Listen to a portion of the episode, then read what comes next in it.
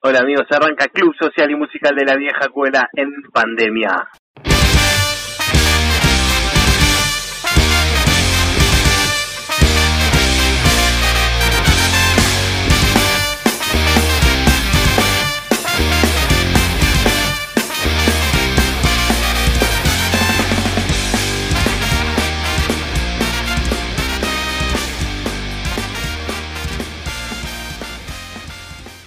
Instrucciones para elegir en un picado, de Alejandro Dolina.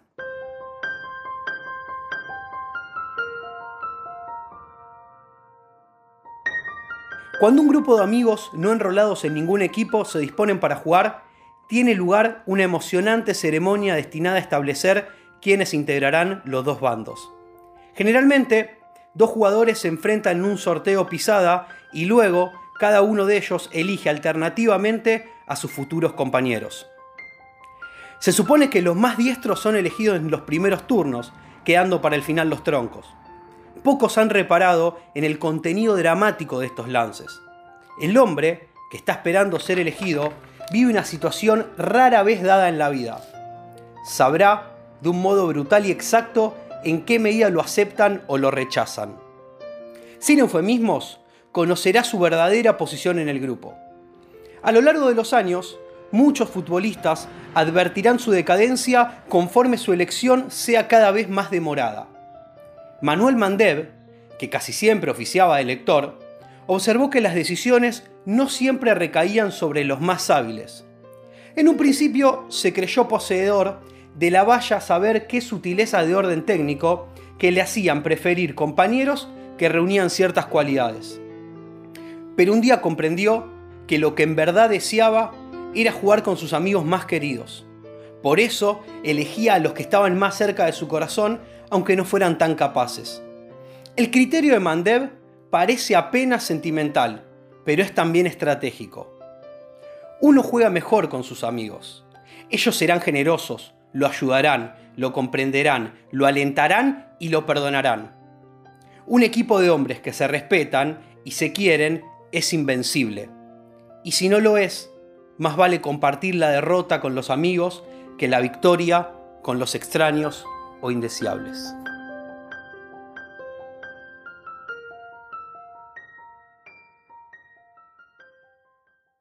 Y utilizando esta premisa del cuento de Dolina, me permito tomar una vieja frase de Sacheri y reformularla. Al decir que hay gente que sostiene que juntarse jueves a jueves a las 19.30 horas para hacer un programa de radio no tiene nada que ver con lo esencial de la vida. Yo desconozco cuánto sabe esta gente de la vida, pero de algo estoy seguro. Nunca escuchó el club social y musical de la vieja cuela.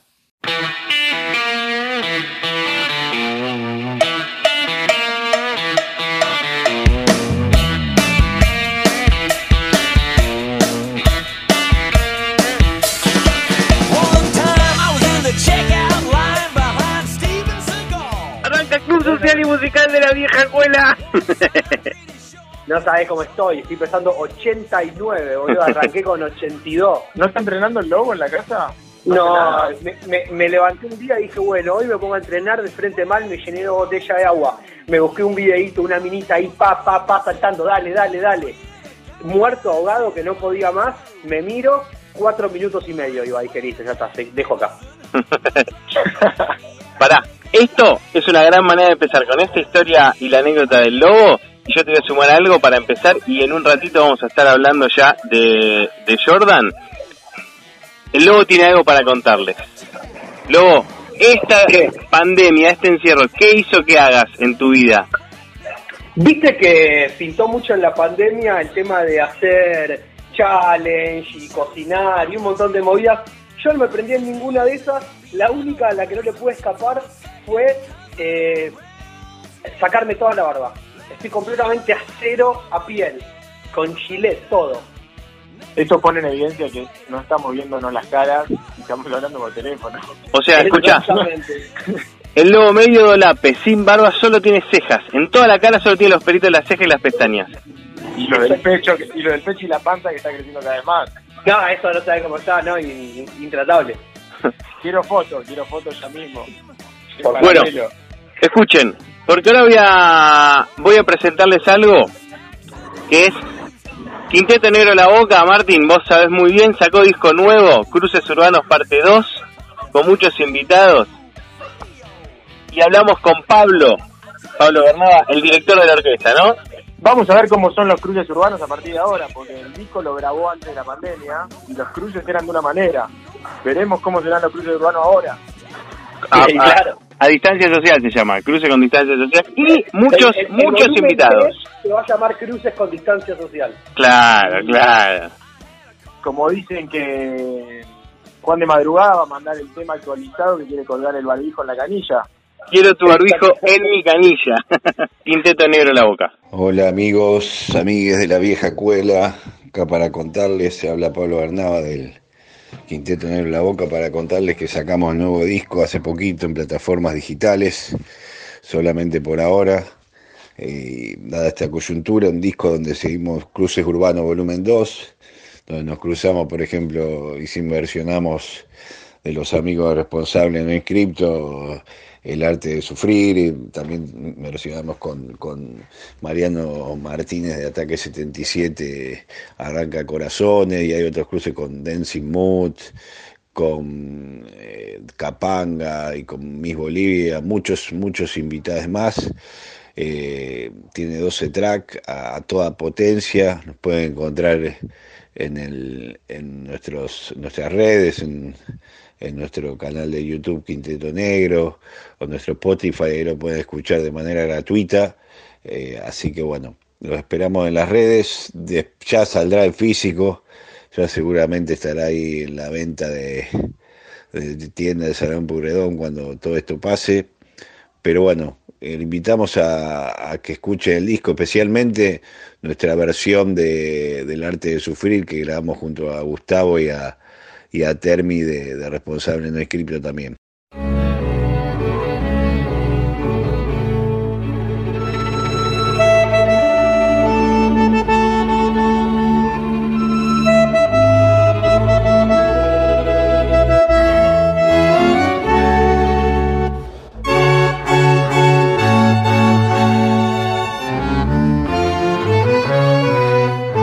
No voy a entregar el corazón, ya entregué lo que tenía, el cuerpo, la razón, lo que me queda es lo que yo puedo sentir. Y si solo es amor, yo te lo guardo para no volver a dar el corazón.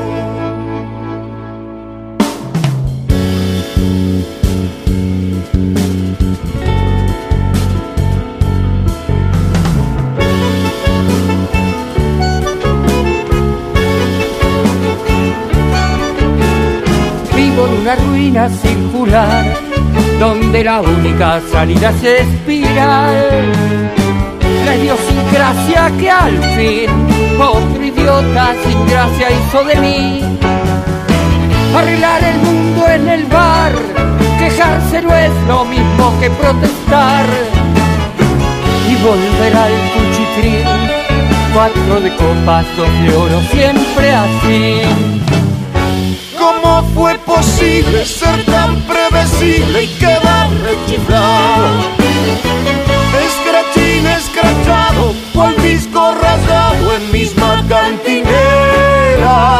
No voy a entregar el corazón. Ya entregué lo que tenía. El cuerpo, la razón, lo que me queda es lo que yo puedo sentir. Y si solo es rencor, Yo te lo guardo para no volverte a dar el corazón. ya entendí lo que tenía y no tiene valor aunque lo sienta y me resienta la sentir. Se acabó lo que se ama, cuando algo empieza tiene fin.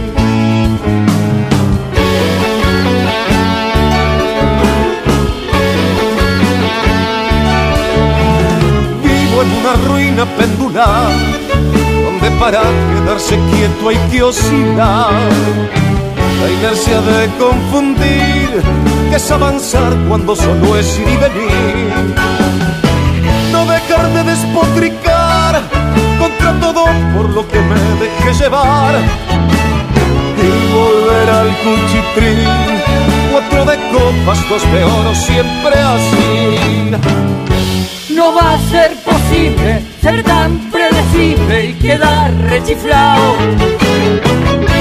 Crachín escrachado, cual disco rayado en misma cantinela. No voy a entregar el corazón ya entregué lo que tenía, el cuerpo, la razón, lo que me queda es lo que yo puedo sentir. Y si solo es rencor, yo me lo guardo para no volverte a dar el corazón. Ya entendí lo que tenía y no tiene valor, aunque lo siente y me resiente al sentir. Se acabó lo que se daba, cuando algo empieza tiene fin.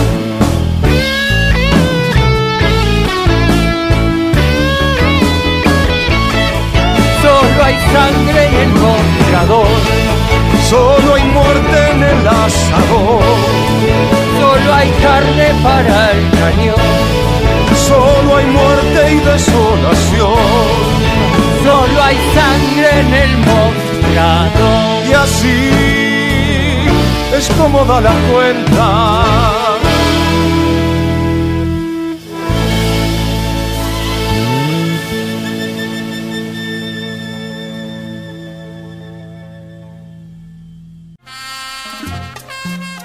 Siempre decimos que esto es como si fuera el buffet del club o el bar de algún hipódromo donde aparecen distintos personajes, nos dan alguna fija, nos cuentan una historia, un chiste o nos cantan un tango y se van a seguir con lo suyo.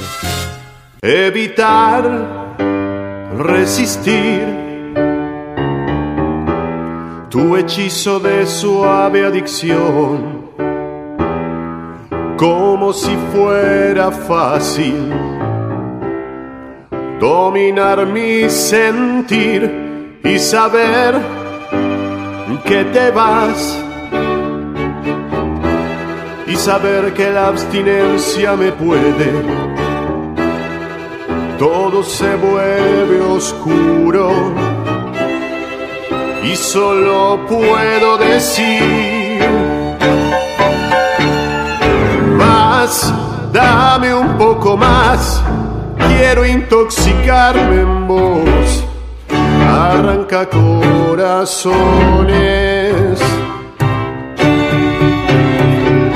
Hoy, antes del final, quiero intoxicarme en vos. Arranca corazones. Dame tu droga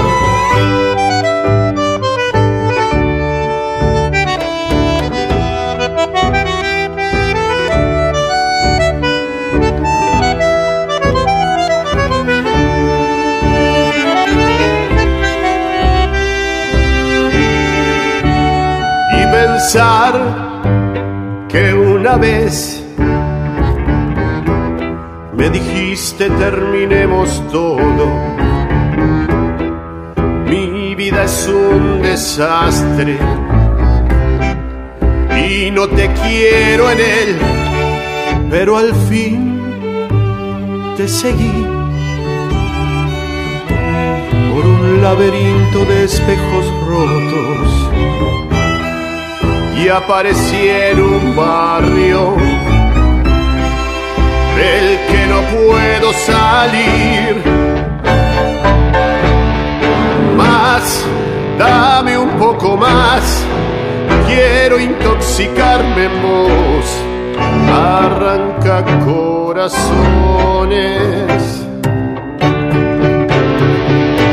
Hoy, antes del final, quiero intoxicarme en vos. Arranca corazones, dame tu droga.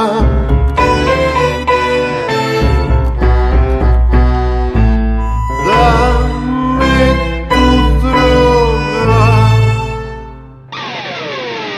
Más, dame un poco más. Quiero intoxicarme.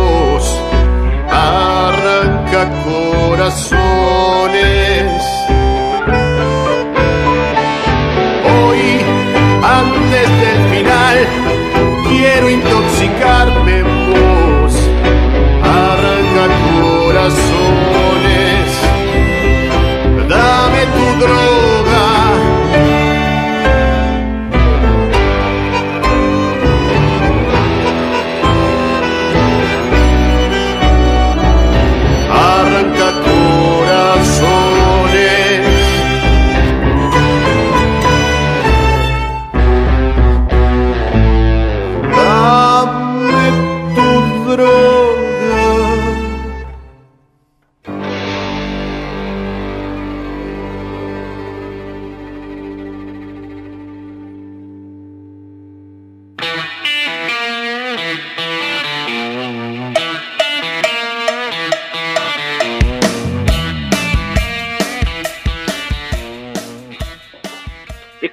¿Ustedes valoraron al que inventó el difusor?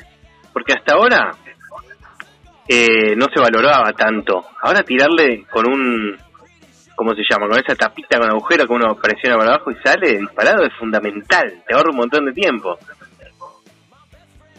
Eh, el aerosol, decís. Sí, sí, el difusor, donde pones alcohol, donde pones lavandina, donde pones... Un pulverizador. Exactamente, exactamente. El que inventó eso es un genio. Hoy, hoy es un genio. ¿Vive? ¿Lo podemos entrevistar? No sé, pero me encantaría Nacho, saber. Lo que Arroba Nacho. averiguar, si no se le ocurrió eh, el invento en alguna otra pandemia de otra época. Bien, hay que investigar por qué llegó ese invento. Porque, claro, eso es... Una vez escuché a Fontana Rosa que contaba que todas las guerras... eh, no, perdón, que todas las revoluciones fueron producto de la pereza. Que no fueron producto de la- del avance del ser humano ni nada. Por ejemplo, antes yo no tenía que escribir con una pluma, una tinta, mandar una carta, después ir hasta el cartel, al correo.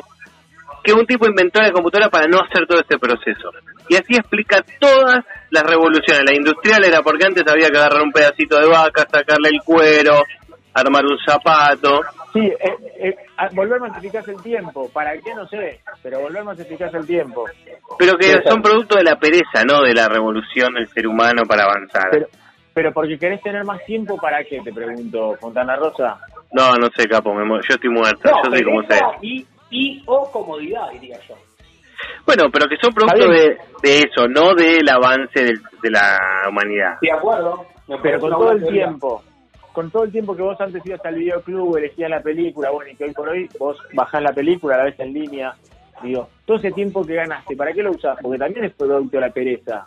Y hoy, para lavar la verdura, capo. Hoy es para... Bueno, es que justamente hoy vamos a hablar mucho de eso, hay, hay una vuelta al mundo interna y una vuelta al mundo externa que tenemos para hablar. Hermosa, un carrusel, un carrusel como el carrusel deportivo de, de la Liga Española. Tema, tanda, se va. Tema, tanda, se va. Tema, tanda. Carne pa' la picadora.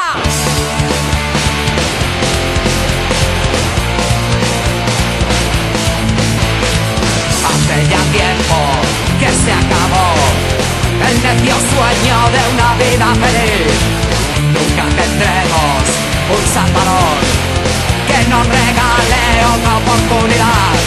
Dame lo mejor tengo que olvidar. Todas mis pellas y algún que otro.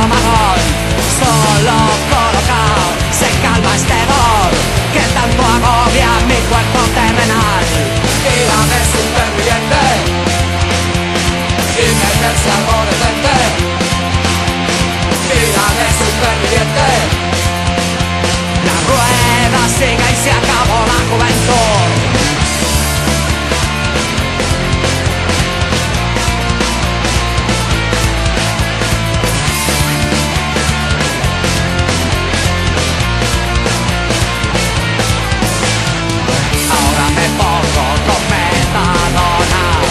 Cuando puedo de todo lo que hay.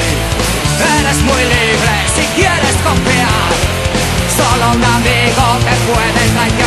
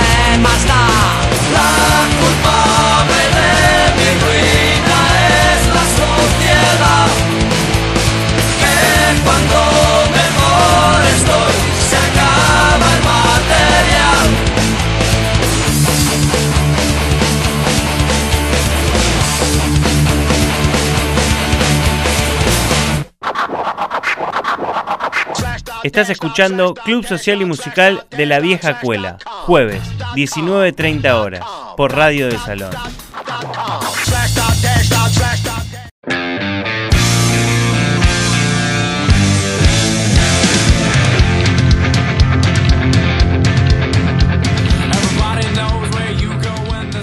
Seguimos en el Club Social y Musical de la Vieja Cuela y en este caso vamos a hacer un carrusel de coronavirus.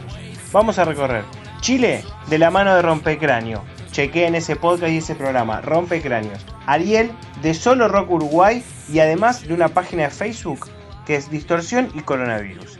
Y también nuestro amigo en Nueva York nos cuenta el panorama laboral y sanitario. Carrusel Hola, buenos amigos, eh, acá en La Serena de Chile, cuarta región. Eh, las cosas están como tranquilas, para decirlo así. Hay pocos infectados, eh, igual dentro de todo se está evaluando lo que es la región. El tema de los usos de mascarilla es como en todos lados obligatorio. si no te ven con tu mascarilla correspondiente te multan. En mi trabajo por lo menos deberían pasar elementos, pero no lo han hecho solamente los pasan mascarilla un día, al día que viene los pasan guantes. Hay otras empresas que no, pues pasan de las dos, pasan guantes y mascarilla. Eh, igual eh, los centros comerciales están abiertos, están funcionando como corresponden. Eh, hacen pasar de, poca gente y más que nada te hacen con un metro de, distancia, que es como lo que dicen, un metro como cinco. Eh, más que nada eso, lo que es Serena se está evaluando si tiran cuarentena general o total. Y en otros lados de Chile, como Santiago, ya la declararon para mañana. Para el día 15 de mayo se viene ya la cuarentena total.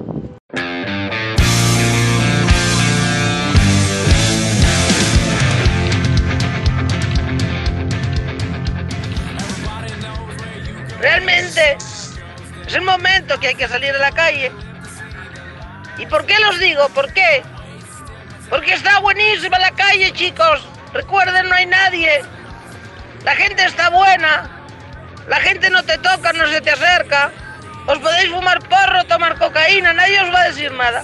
Si no hay nadie en la calle, aprovechen, es el momento de salir y hacer desmanes. Ustedes, punkis, salgan. Salgan, este es el anarquismo que quieren. Qué asco de vida siendo panqui trabajando de guardia. Qué asco. Buenos días, Ariel Scarpa por acá, integrante del portal de la revista digital Solo Rock Uruguay, reportando la situación del COVID-19 en nuestro país. Se decretó el 19 de marzo pasado una cuarentena voluntaria eh, para todos los eh, integrantes de, de, nuestro territorio, la cual ha sido de acatamiento parcial. ¿no? Eh, por suerte hemos tenido registro de pocos casos de infectados y de fallecidos y la situación está bastante controlada. En este momento eh, hay un reintegro parcial a las actividades y se están haciendo mediciones para ver los resultados a medida que se van haciendo precisamente estos reintegros parciales. El acatamiento de las medidas sugeridas en general sigue siendo parcial, pero la situación por ahora está bajo control. También eh, existe un portal llamado Distorsión Informa Coronavirus en Música del Uruguay, donde todos los detalles de los shows suspendidos o las medidas que afecten a todo lo que tenga que ver con la movida de espectáculos está reportado en esa dirección, así que lo pueden consultar. Quedo a las órdenes y mucha suerte, muchos saludos por ahí. Hola chicos y oyentes de la vieja cuela, eh, les comento acá desde Nueva York un poco la situación eh, cómo estamos viviendo este tema de la pandemia.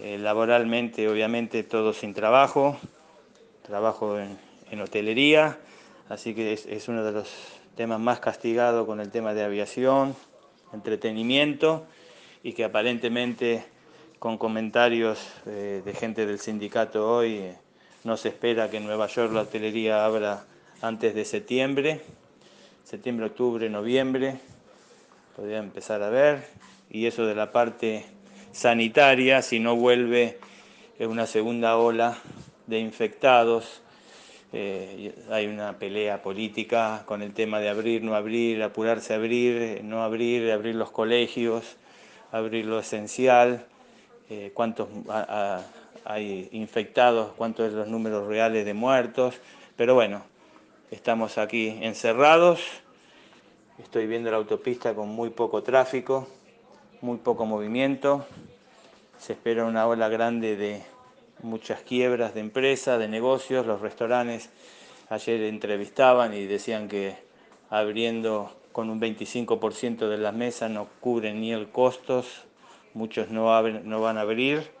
Y bueno, esperando que esto pase lo más rápido posible y usando siempre guantes, la máscara para salir y teniendo las precauciones correspondientes. Le mando un fuerte abrazo acá desde Nueva York. No dejemos afuera del carrusel a la gente del partido de Escobar, que también quiere contar cómo, cómo lo está viviendo este momento único en el mundo. Hola, mi nombre es Sebastián Flores y en época de pandemia mundial me corro el barbijo, mantengo metro y medio de distancia prudencial y les cuento que allá a finales de los años 70, principios de los 80, en la ciudad de San Francisco, California, surgía una banda liderada por el señor Hielo Biafra. La banda es Dead Kennedy. Su estilo es el hardcore punk. Banda controvertida, con su alto contenido político. De hecho, muchas disquerías y muchas tiendas se negaron a vender su material. Hoy quería presentarles un tema. Su letra habla un poco de un muchacho el cual es sometido a pasar una temporada en Camboya, momento en el cual el ejército vietnamita desembarca en la misma. El tema es Holiday en Camboya, la banda es Dead Kennedys.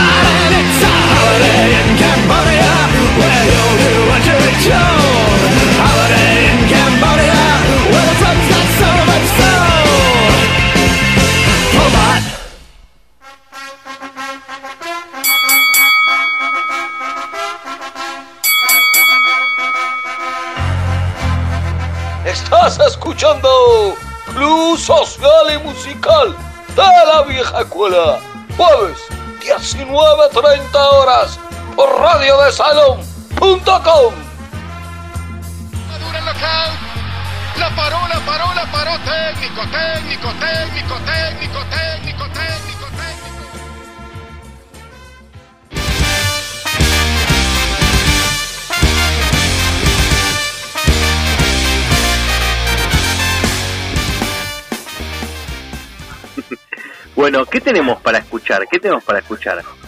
Tenemos para escuchar varias cosas. El burro del mono, el burro del mono, ¿sigue siendo ese personaje nefasto bancado por el lobo? Acá son todos testimonios. Hoy por hoy en la era digital, nosotros no creemos en lo que vemos, sino en lo que escuchamos.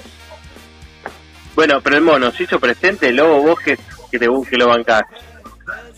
Pero por supuesto, más vale, con, con su gran personaje tiene varios, pero hay uno que todos saben que, que es el mejor, el que no tiene falla, el que, el que vos lo tirás a la cancha en cualquier lado y entra, el camaleón, digamos. El fan de paso a paso. No, la, la, la, la viejita, sin duda. La galleguita. La, vos. La galleguita es población de riesgo. La galleguita es población de riesgo. Ah, no me diga que la tiene encerrada. Hay que ver, porque se sabe que el mono está saliendo. El mono no se la banca dentro de la jaula. El mono sale todo el tiempo, todo el tiempo con alguna excusa Ah, sale. el mono de que le dejaron que podía salir eh, una hora por día según el final del DNI, está una hora adentro de la casa, me dijeron. No, tiene DNI trucho, tiene DNI trucho todo, 20 DNI tiene.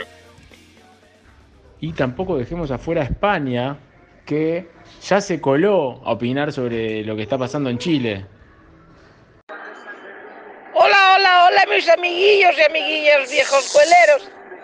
¿Cómo estáis? Pues yo estoy preocupada. Perdón, quizás no me conozcan. Pero yo soy María de Los Ángeles Concha Frigida López.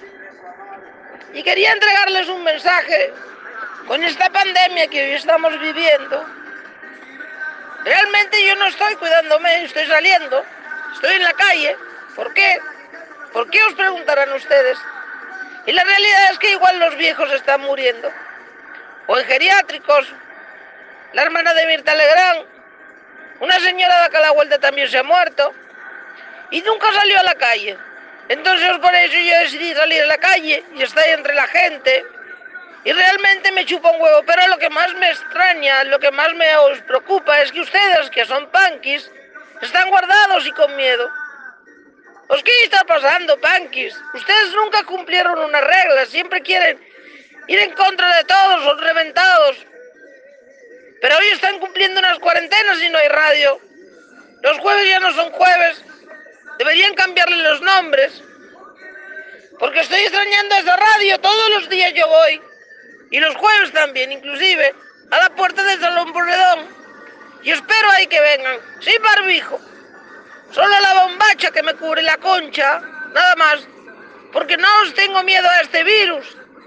Así que les digo, panquis, ustedes, salgan, no sean cagones.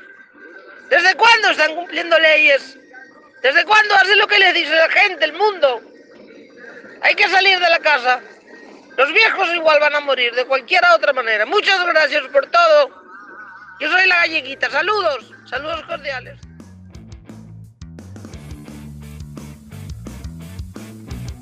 Tema tanda se va, tema tanda se va, tema tanda.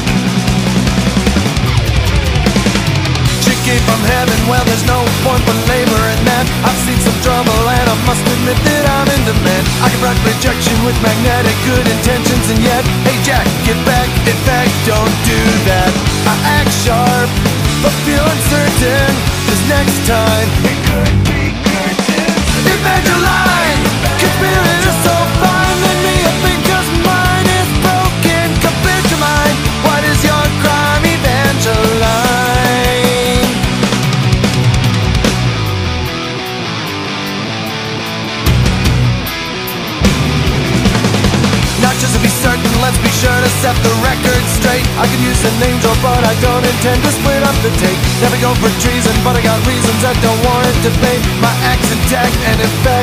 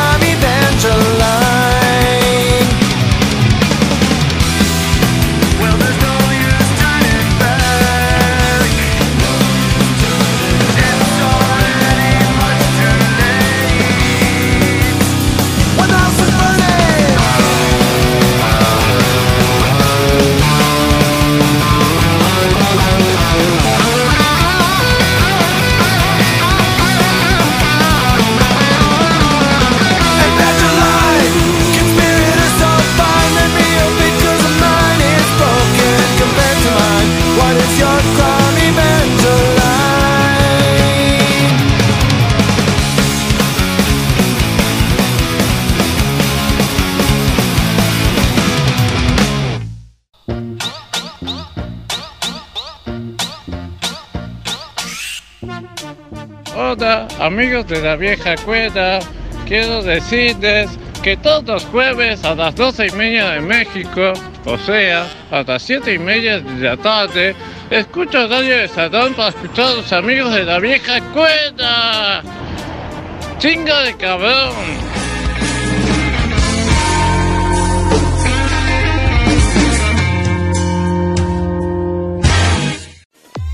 Estás escuchando Club Social y Musical de la Vieja Cuela, jueves, 19.30 horas, por Radio de Salón.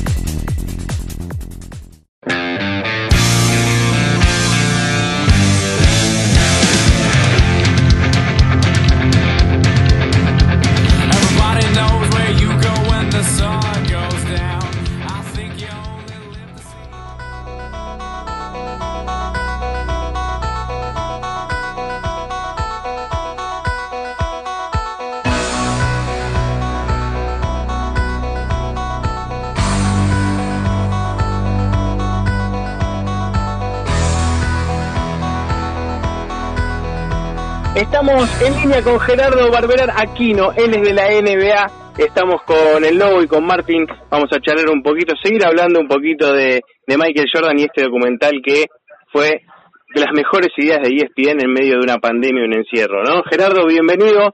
La vieja cuela te da la bienvenida nuevamente. ¿Cómo estás? Buenas, ¿cómo están? Estoy Buen día, Gerardo. ¿qué? Si me preguntas cómo están, cómo estoy, eh, terminé en el cielo ayer con, con los episodios finales. Ya terminaste de ver la serie vos. Wow. ¿Cómo? Vos ya terminaste de ver la serie. Sí. Bueno, porque creo que en el equipo no todos... ter- Yo a mí me faltan algunos capítulos que es como que lo estoy dejando para para disfrutar un poquito más, para que no se me acabe y creo que algunos de los chicos tampoco terminaron, ¿no? Yo, Sí. yo la terminé ayer. Bueno, acá los que tenemos milimétrico el tiempo, vamos en cuota. Yo voy por el 5 y ya estamos encargando con Martín las zapatillas, ¿eh? Sé si el lobo quiere. Sí. Ah, te queda, te queda lo mejor todavía. ¿Ah, sí? Los, los últimos Sí. dos capítulos son una cosa impresionante. Una emotividad, una movida zarpada. No, no voy a no voy a hacer spoilers. No, sale campeón, eso, eso ya lo sabemos, sale campeón. Creo que sí. bueno, hablemos un poquito, contá cómo es que tienen, vos trabajás y habitualmente viajás y cubrís NBA, ¿cómo es que tiene este archivo no de ahora, de años atrás cuando nadie grababa nada y se metían ahí adentro? Perfecto, esa es la clave, me parece, del, de todo el documental. Eh, para el que no sabe, no sé cuánto estuvieron hablando antes, pero el, para el que no sabe, eh, la serie se centra en la última temporada de Michael Jordan con los Bulls, la temporada 97-98, y de ahí hace un flashback hacia atrás y va contando toda la historia de, de Michael Jordan, pero siempre anclando en la temporada 98. Eh, entonces, ¿qué es lo que pasa en esa temporada?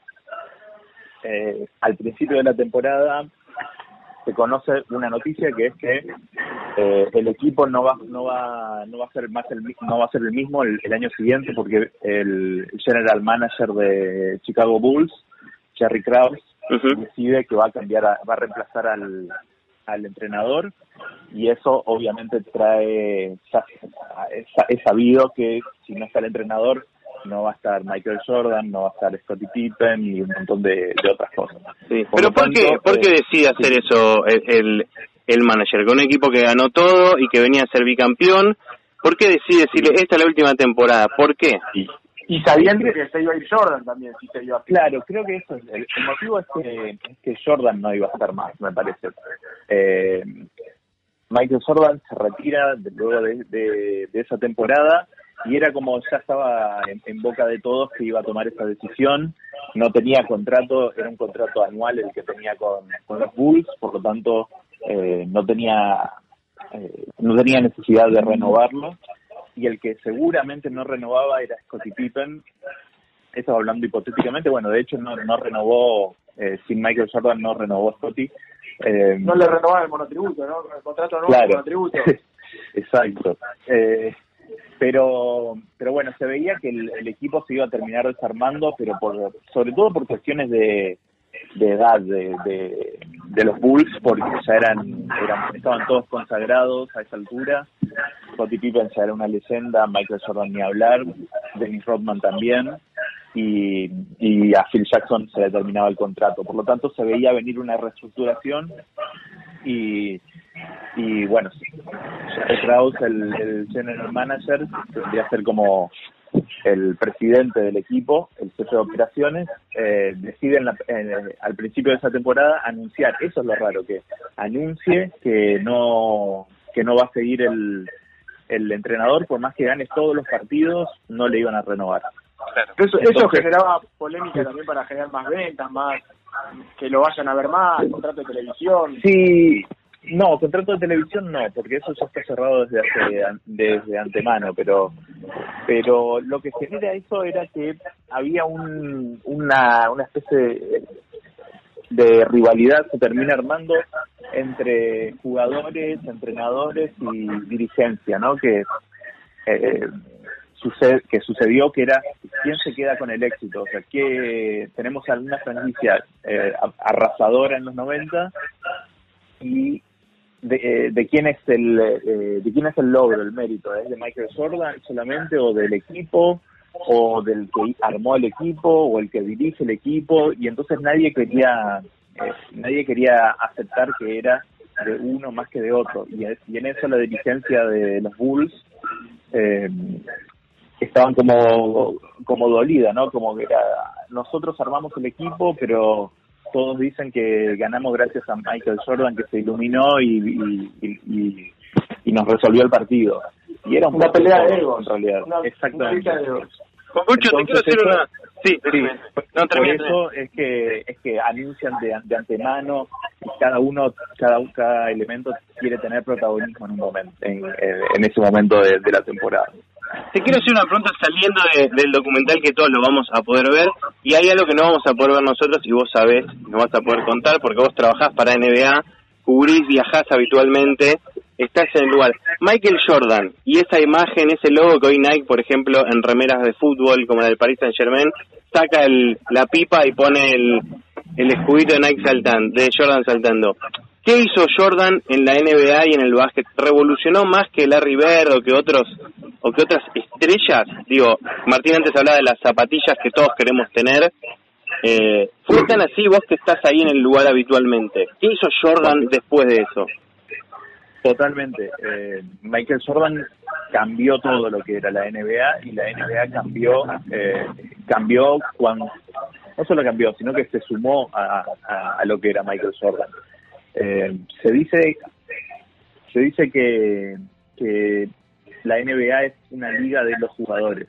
Eh, es como un concepto que hay, que ellos son los que los que llevan adelante la la, mm, la liga, ¿no? O sea, vos podés poner, por ejemplo, el, el fútbol. La- el fútbol no es una liga de jugadores, es una liga de clubes, claramente. Es una cooperativa, decís. No, eh, es que quién es más importante en, en- esto. En, esto? Eh, en, en el fútbol son los clubes más que los jugadores. No importa qué jugador pase, eh, el club se mantiene y vos le vas a ser fiel al- a los clubes. Y en, el, en la NBA pasa a la inversa. Eh, los jugadores son los que te los que te definen si vos estás en un en un equipo competitivo o no y los y los fans eh, siguen a los jugadores. Eh, Si el jugador se cambia de, de equipo, eh, los fans van a seguir al, al jugador. Y eso, Entonces, eso Gerardo, con, con Jordan. Sí. Eso puede ser que venga también de la mano de que, de que los clubes son, son franquicias, son empresas, y no como acá, por ejemplo, que También. los clubes se- son eh, sin fines de lucro, digamos. O sea, el socio es el que lo mantiene y bla, bla, bla. Y allá son empresas que de repente se tiene que ir de la ciudad, se te va de la ciudad y se va a otra y se terminó. Totalmente, sí, sí, sí, Eh, tal cual.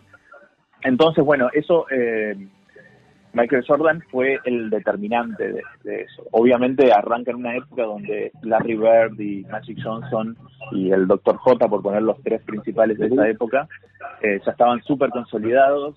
Eh, Magic Johnson era- y Larry Bird eran más jóvenes que, que el Dr. J, pero eh, ya estaban consolidados, ya eran campeones y Michael estaba arrancando todavía pero con, con Jordan aparece esto esto a otra este otro mundo que es eh, ajeno al, al deporte en sí digamos. O sea no, no tiene que ver con resultados sino con ventas y, y todo lo que se puede generar alrededor no ya sea ventas de zapatillas o de, o de televisación.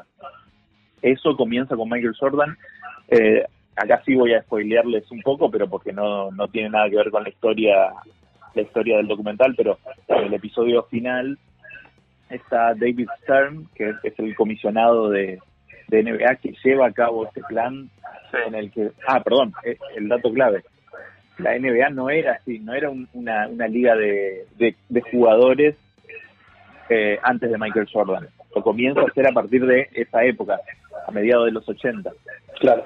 Y el que lleva adelante esa operación es David Stern. David Stern es el comisionado que se da cuenta de esto, que hay que seguir a los jugadores. Y él, eh, David Stern, falleció a principios de este año. Eh, por lo tanto, te- que el documental tenga, tenga su testimonio eh, también lo lleva a un nivel superior, porque si lo hubiesen armado al documental este año, ya tendríamos una voz muy valiosa que no que no que no aparecería. Claro, fa- hubiese faltado dice- la de la dirigencia. Exacto. Y él dice en el documental, en el último episodio, que cuando arrancó Michael Jordan en la liga, ellos tenían vendidos eh, los derechos a 80 países.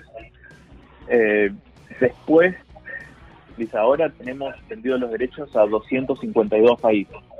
Eso que pasó en el medio es eh, lo que Michael generó Michael Jordan y los Bulls de, de los 90, porque esto también da el salto, eh, no solamente con Jordan, sino con, con el equipo y con el Dream Team, ¿no? En el 92. A partir de ahí explota todo y el- la NBA se vuelve masiva y se vuelve eh, un hecho cultural, un hecho de, de, de- de moda y, y todo lo que conocemos hoy, no todo el show.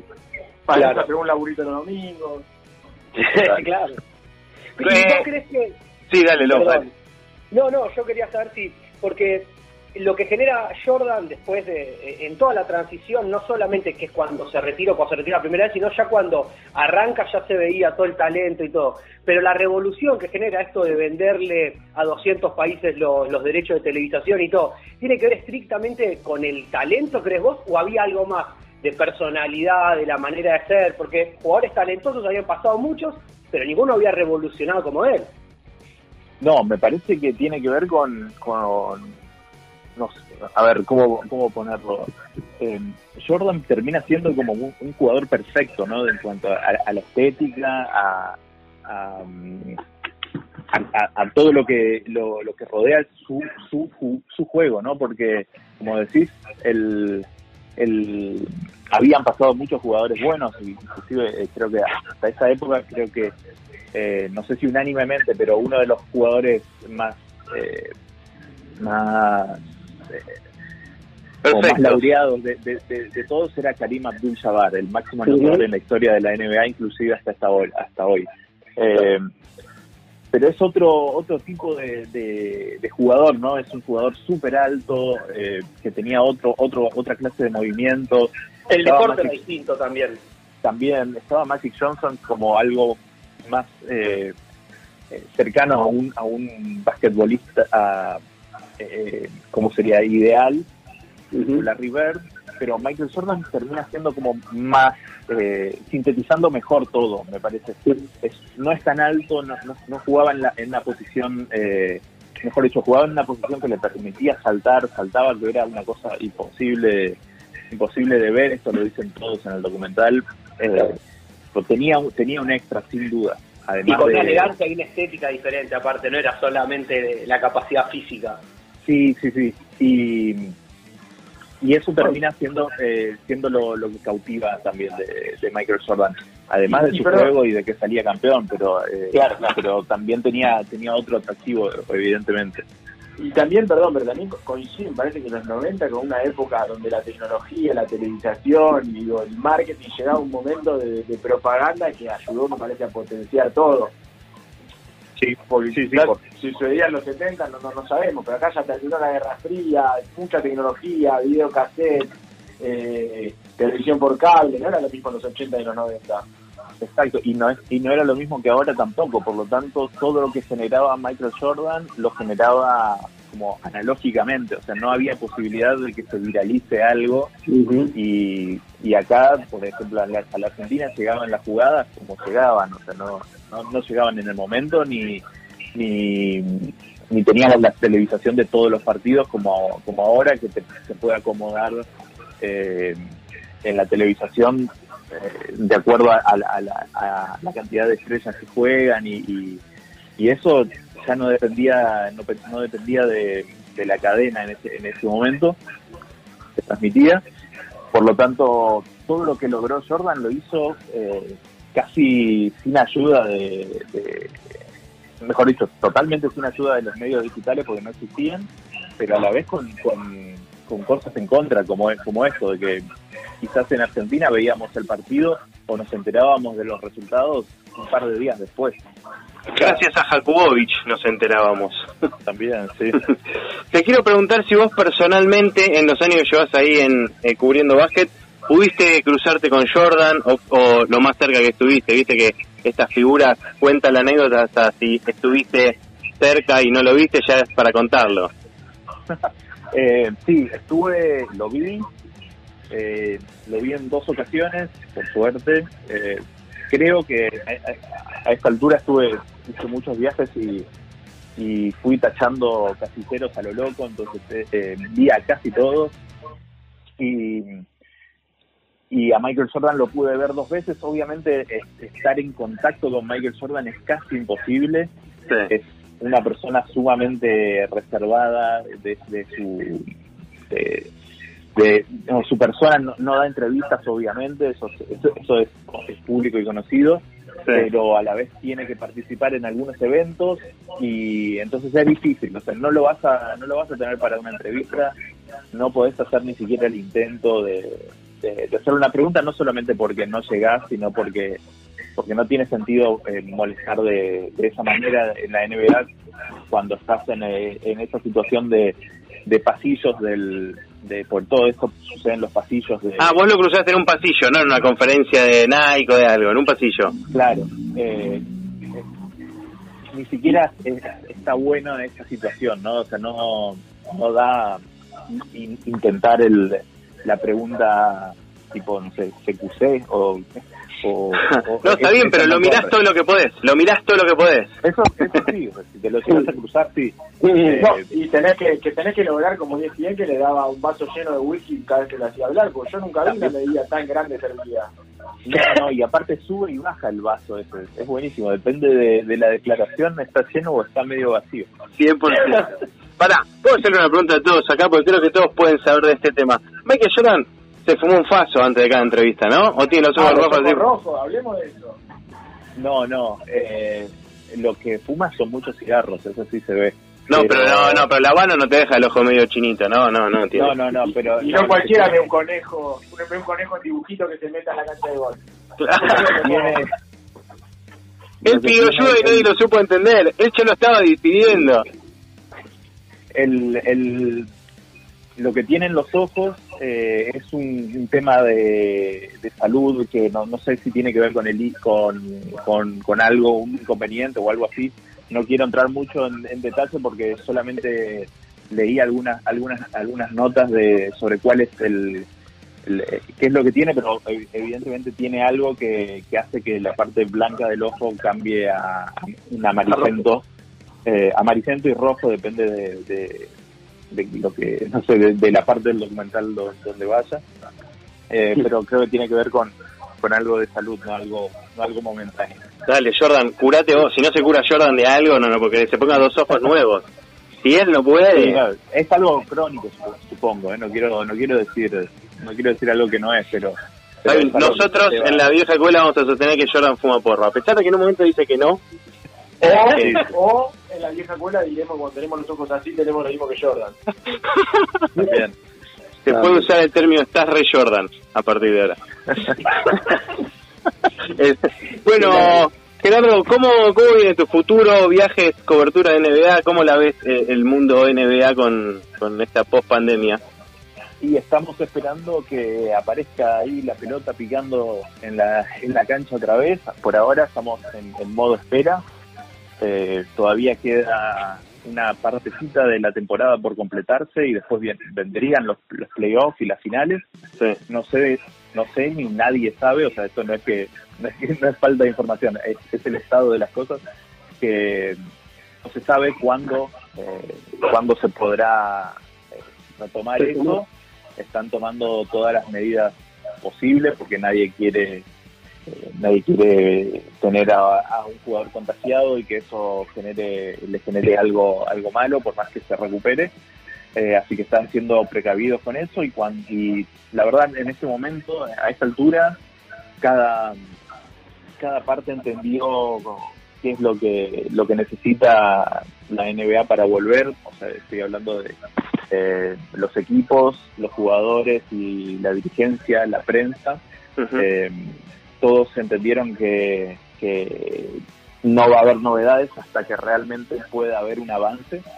Así que estamos todos eh, esperando a que nos a, a que nos avisen cuándo se puede volver, si se puede volver, si ¿Y cómo? ¿Y cómo? Hasta, la, hasta la temporada que viene. Esto un- hay que hay que arreglar un montón de cosas para para anunciarlo también, porque Claro. la verdad que son es eh, un- el calendario de la NBA es como eh, matemático, ¿no? no tenés que meter meter eso ahí y eso no se cambia porque si no te genera todo un problema después y la verdad que ahora están en, en eso también, o sea, resolver Claro. temas de calendario. Aparte juegan mucho entre entre semana, no es que podés meter partidos entre semana, ahí ya se juega entre semana, cada dos tres días. Claro, ya, ya es parte, sí, sí, Claro. no se puede adelantar tanto.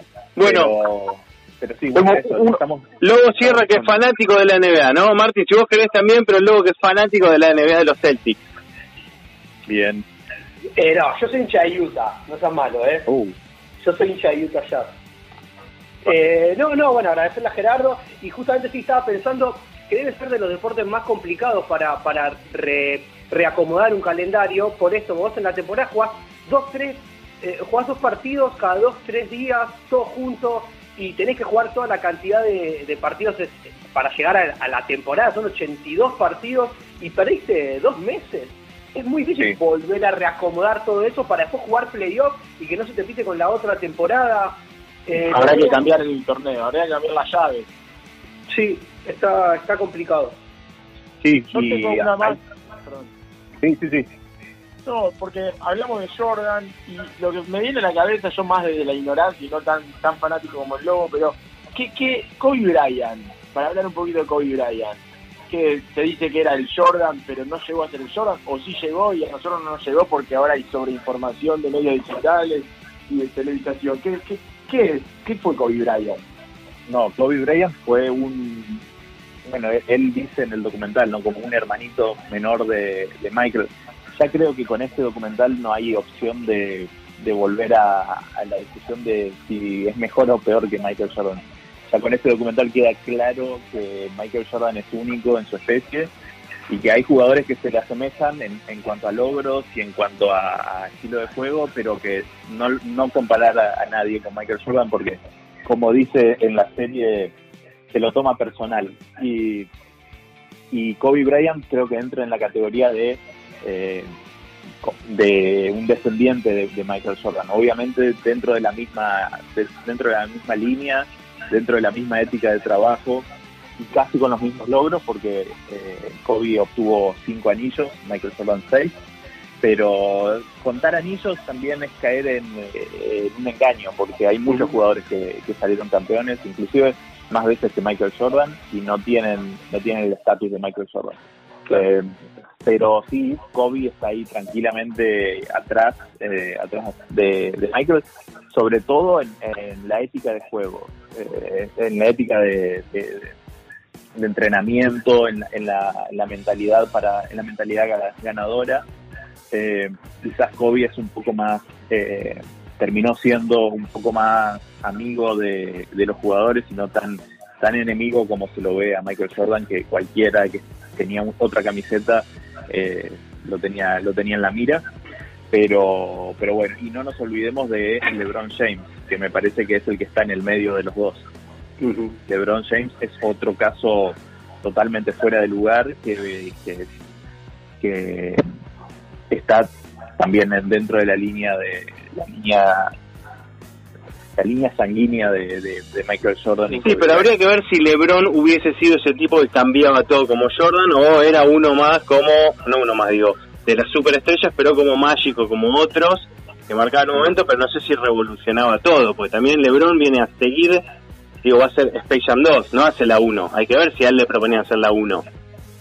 ¿No? Bueno, pero la cosa es a quién le, propu- le propusieron hacer la 2. No le propusieron a todo el mundo tampoco. Tampoco le ofrecieron a Kobe.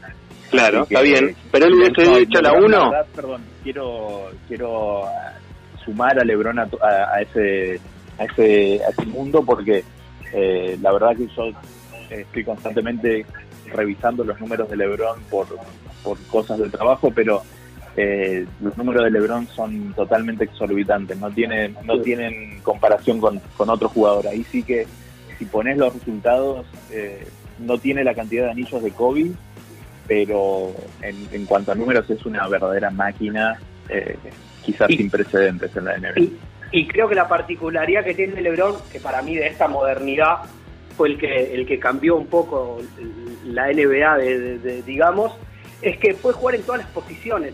Y es Sí. muy difícil eso para un jugador, porque tenés que tener un físico grandote para poder irte a, a jugar abajo del lado, al poste bajo, pero también tenés que tener eh, dinámica, el- eh, claro, salto y todo para poder jugar afuera. Entonces Sí, eso sí, es lo que lo hace particular a, a LeBron, me parece.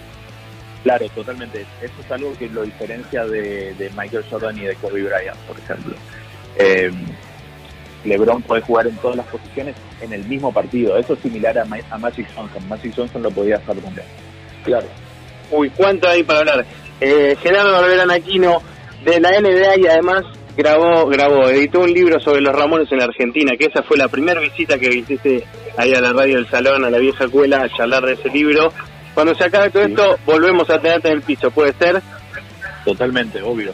Hay Cuando mucho... todo esto voy a cualquier lado. Voy a estar, voy a estar en- me, van a, me- me van a encontrar en la calle cada vez. Claro, Hablando claro. con la gente de NBA, ¿viste? Ahí.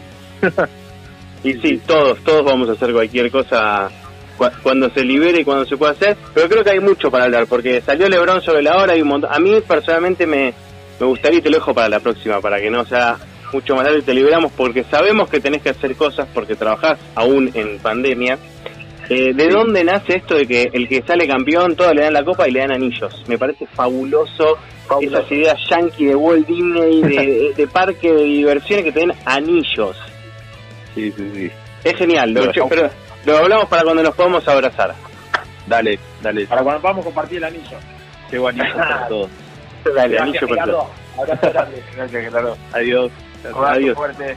Pasaba Gerardo Barberán Aquino, un, un sabiondo de la NBA. Martín Yo quedé muy Lobo, manija, ¿eh? yo también. Bueno, Estoy a punto de arrancar de vuelta el documental. Yo por suerte tengo un aro de básquet en el balcón. ¡Oh! ¡Qué bien! bueno, eh, vamos a escuchar un temita, hacer un Jordan y ya seguimos con la vieja escuela. Nach. Es la ACB, juega 0405. Sí. Tan solo juega.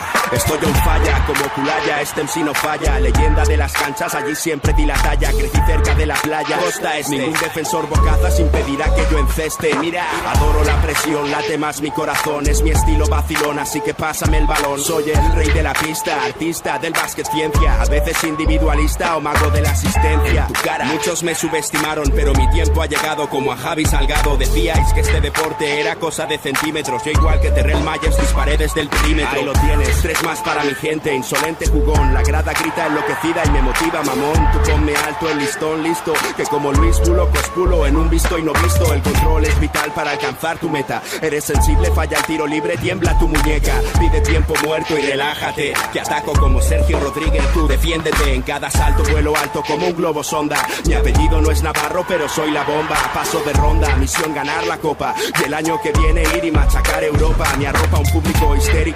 Meterla desde medio campo me hará mítico. Sé que soy único con el esférico en mis manos. Y ningún pressing me ahoga. De esta no te salva ni el mismo Dejan Bodiroga. Juega y con tus cinco sentidos. Defiende a muerte, entrena y no des respiro. El baloncesto y el rap son parecidos. Solo hay que clavarlas para ganar el partido. Así que juega, juega y dalo todo en cada tiro. Controla tus movimientos o habrás perdido. El baloncesto y el rap son parecidos. Solo hay que clavarlas para ganar el partido. Así que juega. Es rap de estadios y parques. Es rap de aros doblados, de redes de alambre, codazos y sangre. Puro espectáculo. Tú ponme obstáculos. Que como macillauscas las enchufo desde cualquier ángulo. Defiende en zona, lesiona, roba la bola, tapona. No ganarás si perdonas, no te honrarán si abandonas. Sácale brillo al banquillo, pardillo. Me deslizo sobre el piso como paraíso y te haré picadillo. En mi equipo somos guerreros. Con pelo rapado y magia entre los dedos como Alberto Herrero. Siempre entrenados y entregados a este juego pa' que nos mires y flipes. Somos reyes como Alfonso y Felipe. En la Liga CB el tiempo transcurre de Fernando Martín hasta Pau Gasol. El básquet control me aburre. Lo mío es el showtime de tú a tú. Contraataque al y parte, fíjate el lurru. Muestra tu estilo y domina hasta que suene la bocina. Entra hasta la cocina y aprende de Argentina. Pepe Sánchez, Spill, Raca, Gianella, Oberto Germán, Escola. Maestros en el control de la bola. ¿Quieres guerra con Roberto? Pues concéntrate. Que como Nacho Rodríguez soy un clásico sobre el parquet. Mi plantilla es carne de playoff y si la cancha arde y el estadio chilla, aparezco yo. Juega y con tus cinco sentidos. Defiende a muerte, entrena y no des respiro. El baloncesto y el rap son parecidos. Solo hay que clavarlas para ganar el partido. Así que juega, juega y dalo todo en cada tiro. Controla tus movimientos o habrás perdido. El baloncesto y el rap son parecidos. Solo hay que clavarlas para ganar el partido. Así que juega. Quieres competir de forma noble. Por eso vuelo sobre jugadores pobres con figuras dobles. Duelo de gigantes que de este balón se adueñan. Tu pivote es un antes de Roberto Dueñas. Tener madera de líder se llevan los genes como el Bennett. Ven, enfréntate, seré yo quien te frene, nene. Entrena y no pares. Como Iván Corrales, muestra lo que vales entre los profesionales, nene. Mantén tu sangre fría en el último cuarto. Serás tú a quien todos busquen en un final de infarto. Prueba un dribbling con tu Nike, despacio sin cortes. Del aro de tu jardín al palacio de los deportes. Verás tu sueño cumplido, jugarás con los grandes. Serás el rookie más temido como Rudy Fernández. Con mi forma física y mi técnica, mi alcance es inmenso. Vuestra táctica patética os lleva al descenso. En cada bloqueo, en cada reverso. Ponle sentimiento en cada rebote, en cada lanzamiento. Tan solo juega y déjate llevar. Deberás pelear hasta estar en el All-Star. Juega, no falles. Juega, estadios y calles. Sí. Coge el balón, machácalos. Eres el rey del playground, de la liga.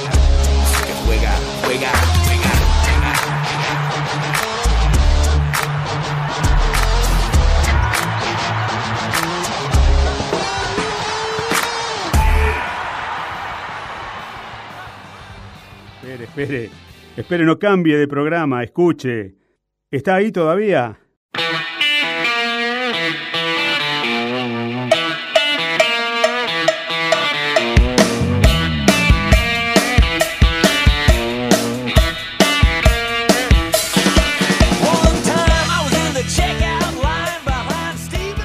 Lo que tenemos también es, a partir de que vimos y escuchamos el carrusel de noticias, hay un carrusel interno que se disparó automáticamente y están llegando experiencias de gente del club. Gente del club que está viviendo este momento. ¿Quién? ¿Quién mandó? ¿Te digo o sorpresa después de la tanda? No, obvio. Hagamos una cosa. Tema, tanda y escuchemos las sorpresas.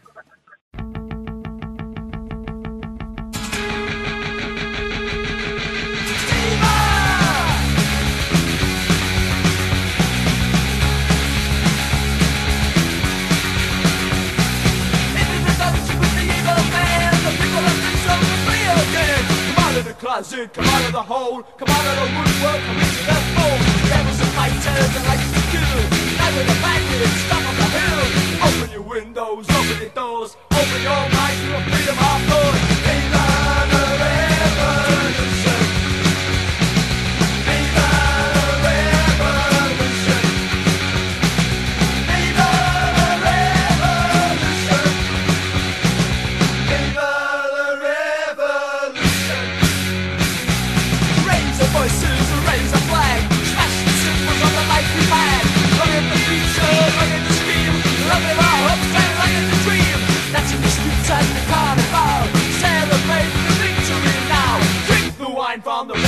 cash. This revolution won't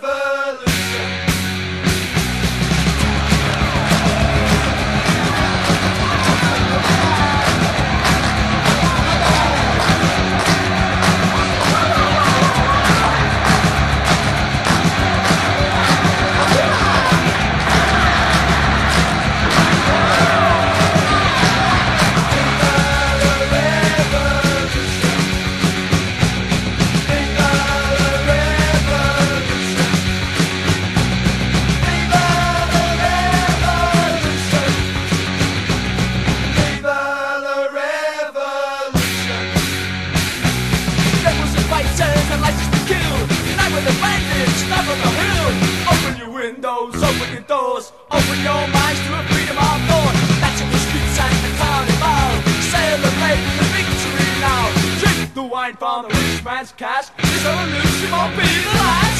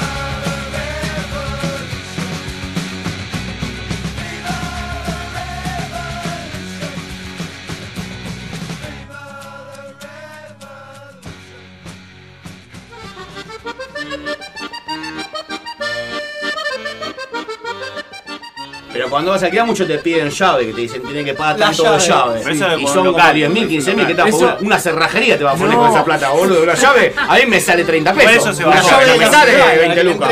Eso es de la época de las llaves de oro. Yo dejo la puerta abierta, si yo no tengo problema de inseguridad. Estás escuchando Club Social y Musical de la Vieja Cuela.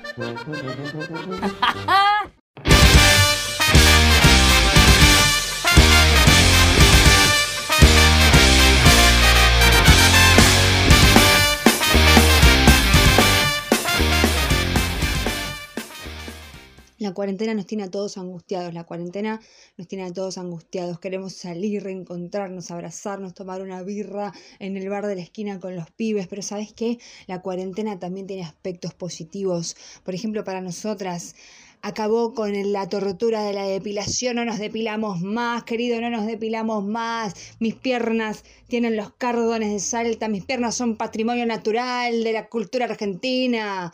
¿Eh? Y también nos trajo la liberación, la liberación de ellas, de las tetas, porque le dijimos chau, chau al estigma del corpiño, corpiños arriba, chau corpiños, basta de corpiños, basta de opresión de corpiños y depilación.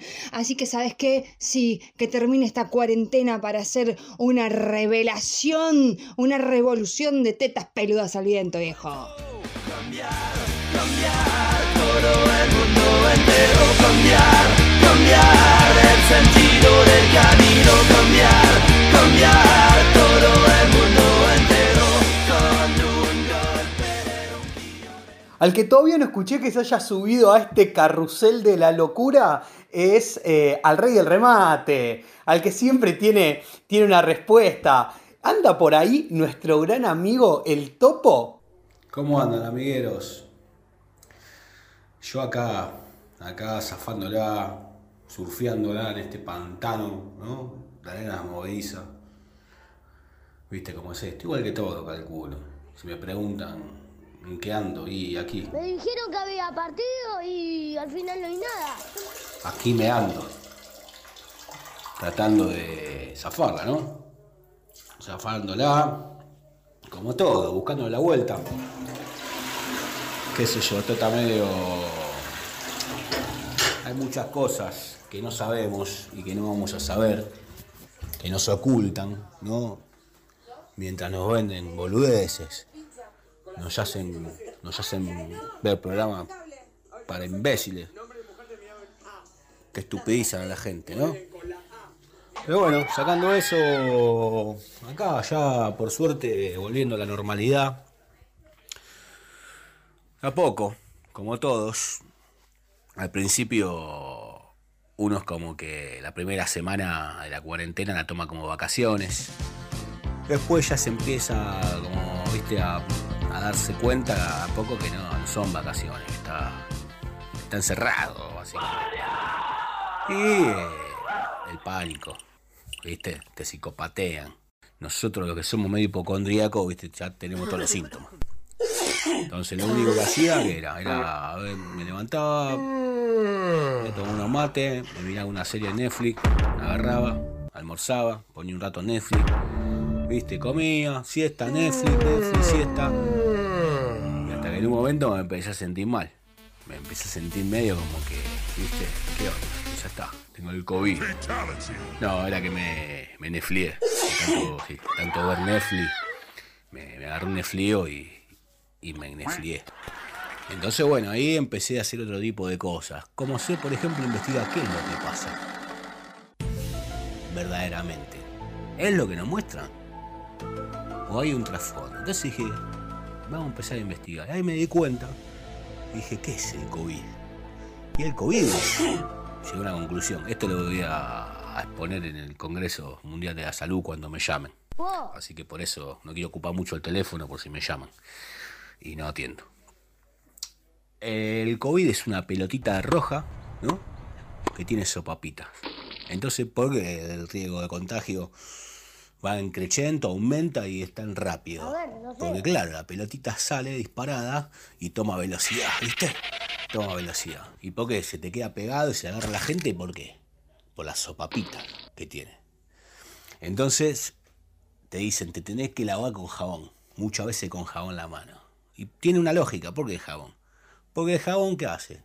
Resbala, entonces las sopapitas no se quedan pegadas. Entonces la pelotita se cae, vos después la, la pisada, la pateada, de mierda, se te canta el quinto forro del orto.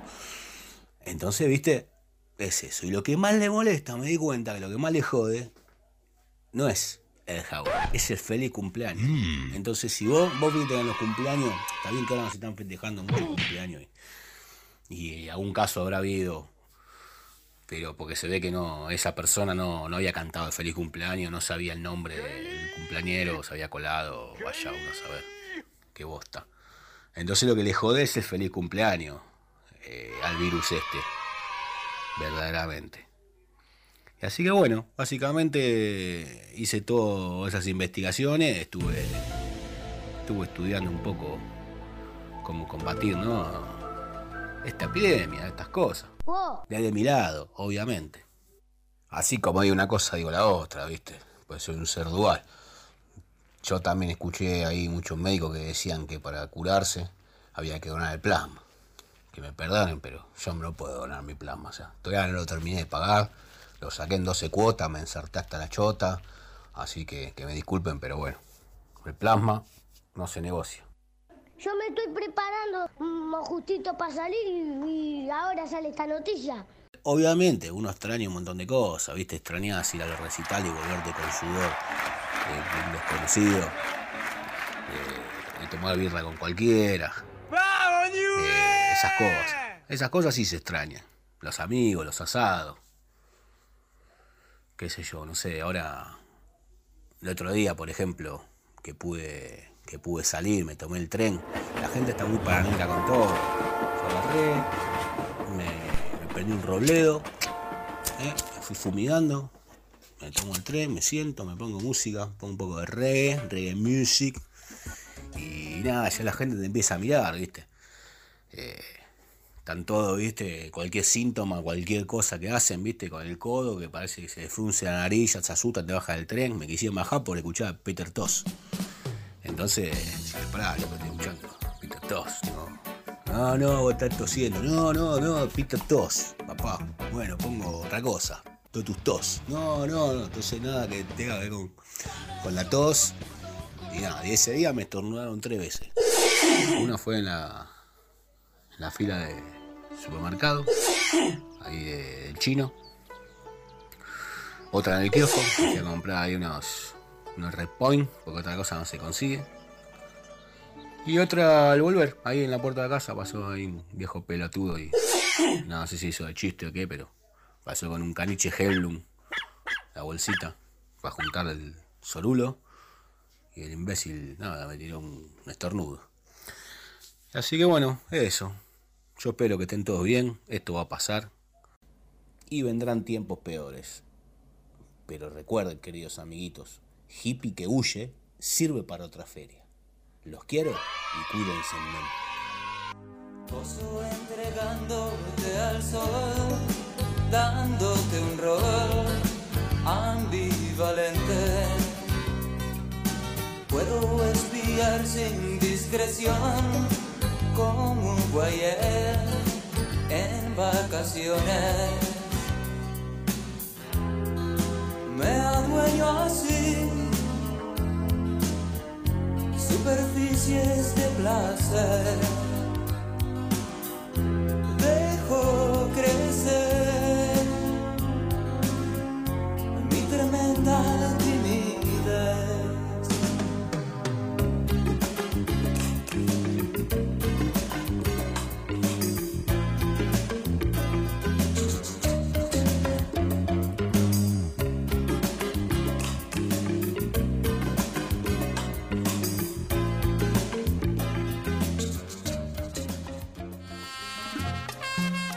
Siempre decimos que esto es como si fuera el buffet del club o el bar de algún hipódromo donde aparecen distintos personajes, nos dan alguna fija, nos cuentan una historia, un chiste o nos cantan un tango y se van a seguir con lo suyo.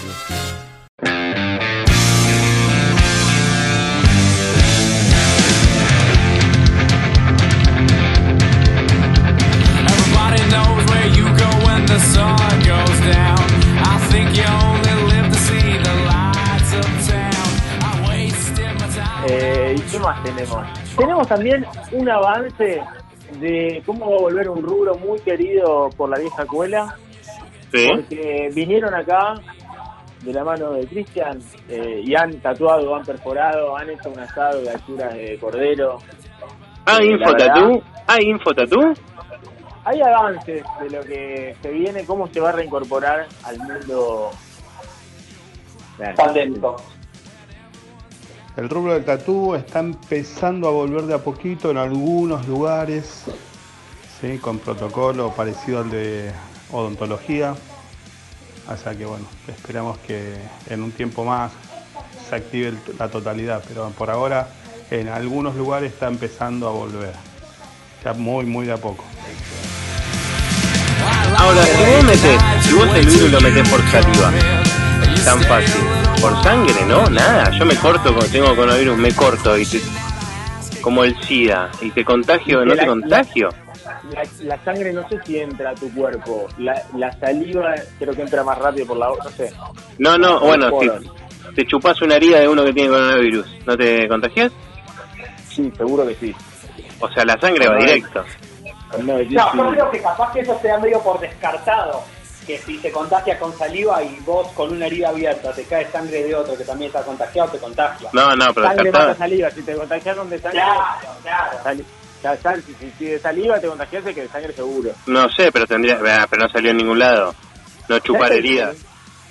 Listo, tengo un lisoforme en mano. No mata corona.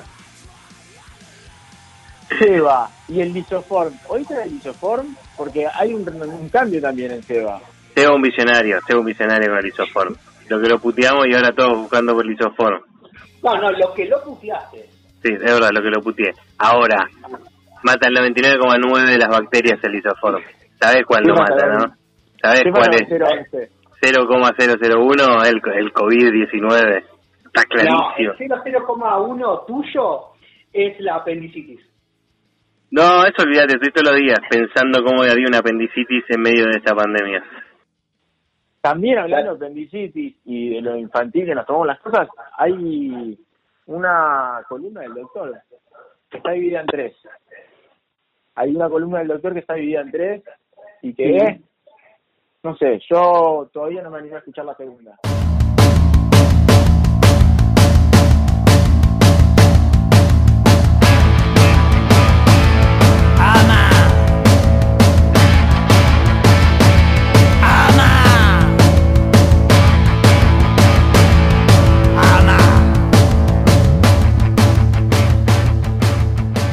El doctor. El doctor. Que recibió los aplausos a las 21. ¿Cuándo empiezan las puteadas a las 21 que no encuentran la vacuna? Están peloteando con TikTok, con Instagram. ¿Cuándo van a hacer la vacuna? ¿Tan difícil? No, pero escucha, escucha. El mundo pone la plata y todos sus mejores científicos en buscar la vacuna. Como nunca en la historia, todo buscando una respuesta. Una respuesta. Nadie la puede encontrar. Me voy a sumar a la... Qui- quizás eh, sí o sí te demanda un cierto tiempo que por más de que vayas bien guiado, cada, cada eh, testeo o lo que sea de, que tenga que ver con, con, con la evolución de esa vacuna lleva un tiempo. Estamos hablando, en, en términos pandémicos, de lo mismo que hablamos siempre, de la ansiedad y la vacuna frente a la ansiedad, porque la respuesta es el tiempo. Bueno, defiendan, defiendan. Yo me estoy sumando a las teorías conspirativas, ¿eh? Ah, sé que estás con el blog. Si esto fuese cierto, ¿fue porque alguien se clavó un caldito de murciélago? ¿O fue porque idearon un virus para limpiar una década, una generación eh, en un país donde quizás los lazos afectivos no son tan fuertes como en Europa o mismo en nuestro país? Y a partir de esa estrategia, China empezó a dominar el mundo, se hizo dueño de muchísimas empresas europeas. Hoy por hoy está haciendo una vida casi normal, multiplicó sus finanzas, está ordenado y está dominando el mundo, exportando respiradores, insumos y hasta la vacuna. Vamos a depender todos de ellos próximamente. Estados Unidos sigue contando muertos, Trump va a perder, Bolsonaro se sigue siendo el payaso y paradójicamente el país culpable, entre comillas, de que haya infectado a todo el mundo con el coronavirus es el que mejor posicionado se encuentra hoy por hoy. Reflexiones sobre la pandemia.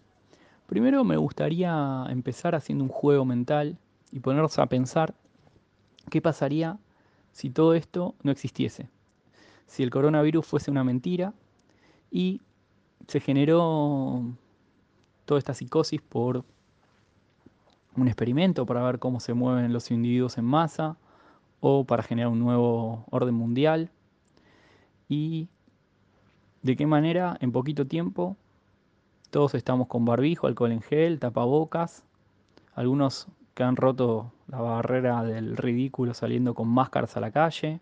¿Y si sería todo mentira? Si los muertos que hubo son los muertos que hay habitualmente cada año y no por este bichito.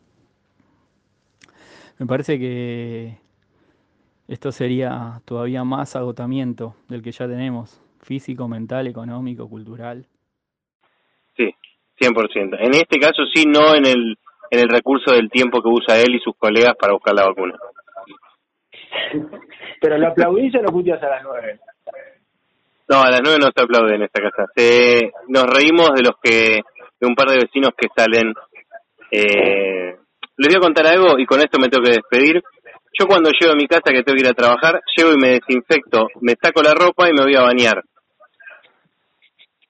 Hoy había un Zoom del colegio con un psicólogo, psicopedagogo que le hablaba con los padres y le contaba. Y yo no sabía que Flor estaba viendo el Zoom y No, estuve a 0,01 lo que el lisofar no mata de desnudarme ahí y Flor me miró y me dijo no, no que estoy con la cámara prendida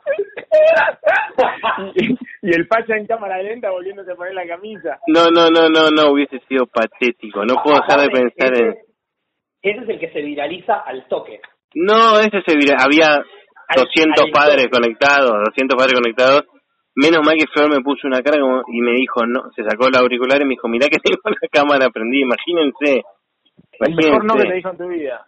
el mejor no que me dijeron en mi vida Bueno, lo otro que me parece importante para reflexionar es qué pasaría en nuestro país si empezamos a tener la misma tasa de infectados y muertos que hubo en Europa. A lo que hoy es el conurbano, capital, no es ni Madrid, ni Bérgamo y demás. Entonces, concretamente, me parece muy bien que nuestros funcionarios nos sugieran la cuarentena y de manera prematura, celebro esa decisión, pero por otro lado también pienso hasta qué punto nosotros haciendo esa cuarentena no los estamos cuidando a ellos. En el sentido que si esto explota, el déficit sanitario, la miseria, la pobreza, la cantidad de gente con las necesidades básicas no satisfechas, va a ser muchísima. Y de esa manera ellos perderían gran parte del poder que tienen. Y sería mucho más caótico de lo que pasó en Europa.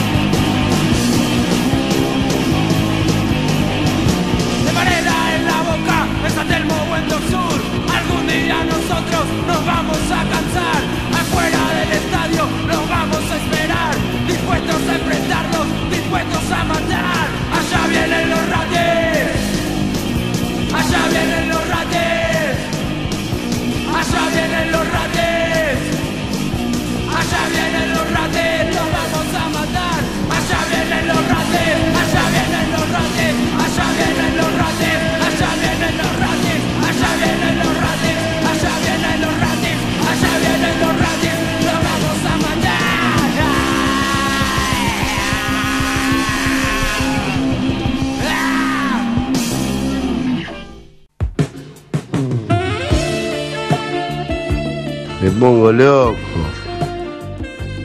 Me pongo hecho un fuego. Me dicen antorcha en vez de Diego.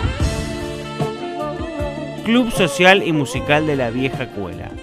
Jueves, 19.30 horas, por Radio de Salón.